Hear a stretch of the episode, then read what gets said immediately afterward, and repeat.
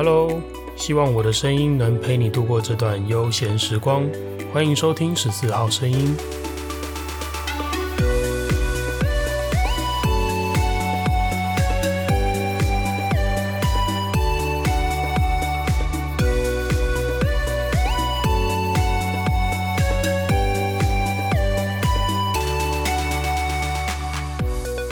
嘿又是我。你们去听过上一集了没啊？假如你还没听过的话，一定要赶快去听，因为那可是我做出莫大的牺牲才换来的心血结晶啊！千万不要以为是啊，你少在那边吼，不过就说说鬼故事，而且还不是什么可怕的鬼故事，好吧？可能你在听那一集的当下，你是在一个平静安稳的环境里面去做这件事情，但是 我跟你说说我录音的当下都发生些什么事，当时的我怕极了。在开始说明之前，我先跟大家提一下，我一直觉得自己可能是八字蛮重的人。虽然在那个 HSP 高敏感测验，就是一个还蛮有名的一个测验了。我在这个测验里面，我是一个高敏感族群的人，对于很多事情我都会有感觉，甚至是对那种空气中的氛围啊、空气中的情绪啊，我也会有感觉，但。过去有人问我说：“诶，你在出勤的时候接触那么多的生生死死啊，呃，寿终正寝那是好事，那还不用说啊。但是有很多是那种溺毙的浮尸啊，都已经僵硬了，泡到整个浮起来，皮肤白白的那一种。那或者是上吊结束自己生命的，坠楼结束自己生命的，或包括像呃四月份的时候那个泰鲁克号翻车的事故，我也有去救灾。我接触了这么多。”到底我去碰这些，我自己本身有没有什么特殊的感觉？其实老实说，还真的没有感觉，因为我觉得我对于出勤遇到的这些病患呢，我一直都认为，不论他当下的情况有多么惨重、多么糟糕、多么痛，再怎么说都不是我害的嘛，我是来帮助他的嘛，所以我就完全不会害怕。也可能正是因为这样子一种心存正念吧。才能一直保持着自己是那种从来不会受影响的状态，但是在上一集录音的时候，录这个 鬼月特辑的时候，才真的感觉到我自己踢到铁板了。到底录音的当时出了什么事呢？当时还真的是有一些难以解释的现象。诶，首先是我自己的身体感觉，就是我在录音的当下，我说话的那个当下，其实我会发冷，我会打寒战，我会背脊发凉。诶。总之就是一个很不舒服的感觉，在那个录音的当下，而且你以为只有这样吗？我跟你说，后面还有更精彩的。在录音的过程中，录一录，录一录，我那时候突然听到，因为我住的地方，我现在自己租屋嘛，我住的地方是一种算是楼中楼吧，就是挑高夹层了，所以有分楼下楼上嘛。那我在楼下录音，楼上突然传来砰的一声。那个砰的一声像什么呢？像是有人用脚踏在木板的地板上面，或者是用手掌去拍那个木板的地板。那正巧我楼上那个夹层的地板就是木板啊，而且那个拍的一声其实蛮明显、蛮大声的。一开始我以为我，因为我录音的时候会戴着耳机，戴耳机去听那个麦克风里面传来我自己的声音去做监听嘛。那我以为是我戴着耳机所以听错。或者是我的猫是不是在楼上搞事？然后，所以听到那个砰一声的时候，我想说，嗯，不对啊，那我就说往左边转头去看一下，说，哎，我的猫是不是在楼上搞事？就我转头看，哎，我两只猫都在在沙发上，而且这还不是最恐怖的，恐怖的是我转头看这两只猫的时候，我的这两只猫啊，同时抬头盯着楼上夹层的那个方向。那他们到底在看什么呢？他们是不是真的有在看东西？哎，这才是真正恐怖的地方。因为有养猫经验的人可能分辨得出来，就是猫咪的瞳孔啊，它们其实放大缩小那个幅度非常非常的明显。所以当猫咪正在聚焦看一个东西的时候，它的瞳孔会变大变圆。但是它如果没有在聚焦看一个东西，它就只是看向那个方向的话，它的瞳孔其实会是细细长长直直的这种状态。我刚刚说这两只猫抬头同时看着上方的夹层嘛，而且它看夹层的那个瞳孔是有聚焦的，表示它有看到东西啊！天哪，对，但是我自己抬头是看不到啦。或许当时其实我也不敢抬头。OK，这是我在录音当下发生的事情，蛮恐怖的。而且还不止这样，在录音的当下，当然就是这样砰一声，但是我也就忍着那个发毛的感觉，继续想说把它录完。那在录音的当下，因为我刚刚说我有戴着监听耳机嘛，所以其实我的说话是什么样的音量，什么样的咬字。我自己听的当下，我会非常清楚，我这我这个咬字有没有吃螺丝，我这个咬字有没有浊音，发音不清楚，所以我很肯定，我当我录音的当下，我的咬字是清楚的，我说话是清楚的。但结果我录到一段，想说，哎，我通常录一段会喘口气嘛，回去再听一次。然后我这次回去听的时候，发现，嗯，为什么声音变浊了？为什么这一句讲话好像？好像被干扰了，诶，很奇怪。我录的当下，我很肯定那句话我讲的清清楚楚。因为如果当下我讲话吃螺丝了，或者有一些呃发音不标准了，那我一定当下就重录，把那句话直接删掉，然后重新录。可是我没有做这件事情啊，表示我从耳机里面听到的是我咬字清楚的声音嘛。但是录完一整段之后，回头去放，诶，那段声音就变浑浊了。哇，这个到底是 什么样的事情呢？无法解释啊，不过这是我在录音的当下发生的事情，录那个鬼月特辑的当下发生的事情。后来录完之后，因为那个就身体的感觉很不舒服啊，就你想象一直持续的打寒颤，然后打了可能二十四十分钟的那种感觉，那个真的太不舒服，所以一录完之后我就溜去健身房，我就出门了。然后回来之后我就点了香，然后再继续做呃，就是录音剪辑跟配乐这种后置的工作。那后来啊，因为我本身有在灵修，我有在上课，哎，不要怀疑我是个修行人，虽然你可能觉得我一点都不像。总之，我今天去了那个我平常在灵修的这个学院，这个学院它本身有像是美容和舒压的这种疗程，总之就是去做一些那个身体调理啦，调理身体的能量这样子。那我每隔一阵子就会去做这个疗程。然后今天去的时候也发生了一件很好玩的事情。在讲这件事情之前，要先跟大家介绍一位人物。这个人物她是我的灵修的辅导师。这个辅导师她是一个女生，叫做 Peggy，我都叫她姐啊。那为什么叫她姐？我等下会解释。其实我跟她之前完全不认识，我是在这个学院里面，因为一些机缘巧合接触了她，然后她成为我的辅导师，而且。后来啊，我才发现原来我跟她是有血缘的同族同宗诶。一开始还想说，哦，哦他也姓赵，就就这样而已，没什么姓赵的人很多嘛。那直到他注意到我的名字的中间这个字是“崇”，对，因为我叫赵崇义嘛。然后他看到这个字的时候，他才问我说：“诶。你的名字中间这个“崇”字是怎么取的？我说就哦，家里族谱啊，因为我有问过我爸，我说诶，家里族谱啊，家里族谱这样取啊。然后我姐跟我妹的名字是中间那个字是“家”嘛，嘉义的“嘉”，那也是族谱。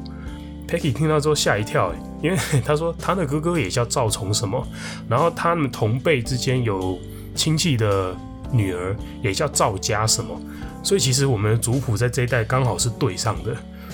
都是取自族谱，那我那时候就想说就，就啊，真的假的？所以你们家也是赵匡胤的后代？哎，你没有听错，就是那个宋太祖赵匡胤，那个赵匡胤。对，我们是因为这样才相认，就是说哦，原来我们有血缘关系，而且那时候已经我们可能认识已经两三个月去了。好，所以在这之后，我都叫她姐姐。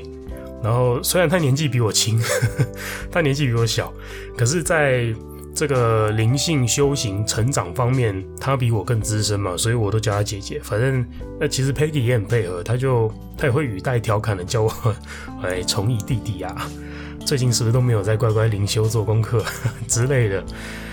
好，介绍完这个人呢、来说说今天发生什么好玩的事。今天我去做疗程嘛，就是我刚刚说的那个舒压的疗程。Peggy 一进到这个做疗程的隔间里面来的时候，他开始疯狂的打嗝。不知道大家身边有没有遇过这样子的人，就是会有那个体质，他一感应到什么东西就开始疯狂打嗝。我身边遇过好几个人这个样子啊，就包括说你可能跟他提一个比较属于无形层面的东西、灵异的东西，然后或者是讲那种感应到什么，这立刻就开始打嗝，瞬间马上哦，对，然后可能离开了这个空间，或者是旁边点一炷香，他就没事了，那个嗝自己自己就停了。对，我遇过好几个这样子的人，然后包括我的辅导师 Peggy，他也是这样子的人。那今天他进到那个隔间里面来要帮我做疗程的时候，他一进来就开始打嗝。Peggy 打嗝完一阵子之后，其实说真的，我觉得这个情况对我来说已经没什么，因为他过去也常常不是第一次见到我就狂打嗝了，所以我们其实就很平常的开始就当天的疗程，那也像平常一样闲聊，所以当下我觉得没什么。但是在闲聊的过程中，他就跟我问说，他就问说，哎，你最近是不是做了些什么啊？我说，哦，我在录音啊，我是做我的 podcast 节目啊。他说，还有呢，哦，我最近睡得比较少，比较累。还有呢，我最近健身很勤劳，我很认真哦，呃，自己讲。嗯，他又接着问，还有吗？这时候我才说，而我前两天录了一个鬼月特辑。哎，Peggy 一听到这时候，他就立刻回应，他蛮夸张的，立刻回应说：“Oh my gosh 啊，从你弟弟呀、！”我说：“啊，怎么了吗？”他说：“你身上卡超多了，你知道吗？你在那边乱搞，你都不会不舒服吗？”对，他这时候才问出他刚刚一直问说：“还有吗？还有吗？” 那的那件事情，因为他一直没得到他想问的答案，所以他就一直问，一直问。对，那终于问到了，他的他才脱口而出说：“那，你身上卡超多东西，难怪他一进来那个隔间，他就开始疯狂的打嗝。”我说：“哎，有啊，录的时候我会啊，我蛮不舒服的，所以当下我硬撑着把那个把那一集的内容录完，我立刻就溜出家门，我跑去健身房，我想要去健身房那边啊死两下，阳刚一波，会不会就是回来身体比较好？插播一下，真的回来身体就比较好，所以。”健身房有效，好，那接着我就迎来我姐一顿谆谆教诲的猛击啊！她就一直告诉我说，就是啊，你这怎么会在鬼月去想着做这种事情，然后还一个人，然后又不点香，这样 就好像裸装打怪、裸装打大魔王这种感觉。其实想想，还真的是一股憨胆，一股猛大。呃，我不清楚大家心中是如何看待这个无形世界。有些人可能只是单纯的接近、接触到，就会感觉不舒服。然后，可是我竟然是连香都没点呢。那其实就是一种，Peggy 是这样形容，他说：“你就大门敞开，邀请各路朋友进来家里轰趴，那 你不舒服不就活该？” 对，照 Peggy 的讲法就是这样了。不然还好，我当天也只有。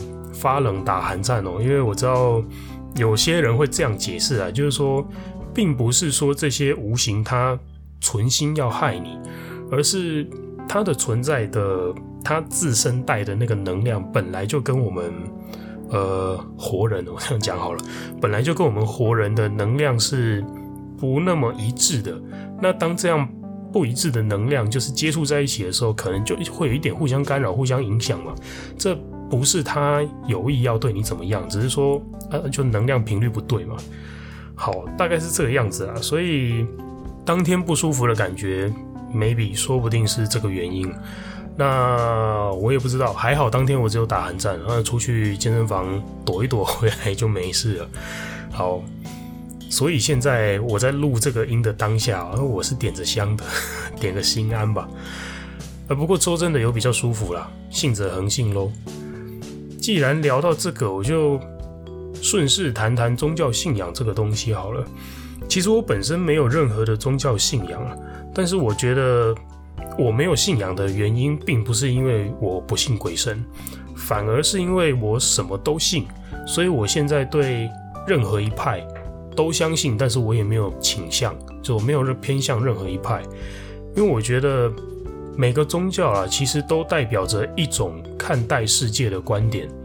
有的宗教有轮回的观念，有的宗教认为人死后是回到上帝身边，也有的宗教是用善恶因果来诠释这个世界的事件，而有些宗教认为人天生就有罪。有的宗教信奉多个神明，那有的只赞美一个真神真主。当然，上面提到的这些只是众多观点的其中之一啊。有些宗教甚至因为地区文化而发展出一种专属于自己的一个支派。那我觉得，不论是哪一种，它其实都只是代表着一个看待世界的观点和角度。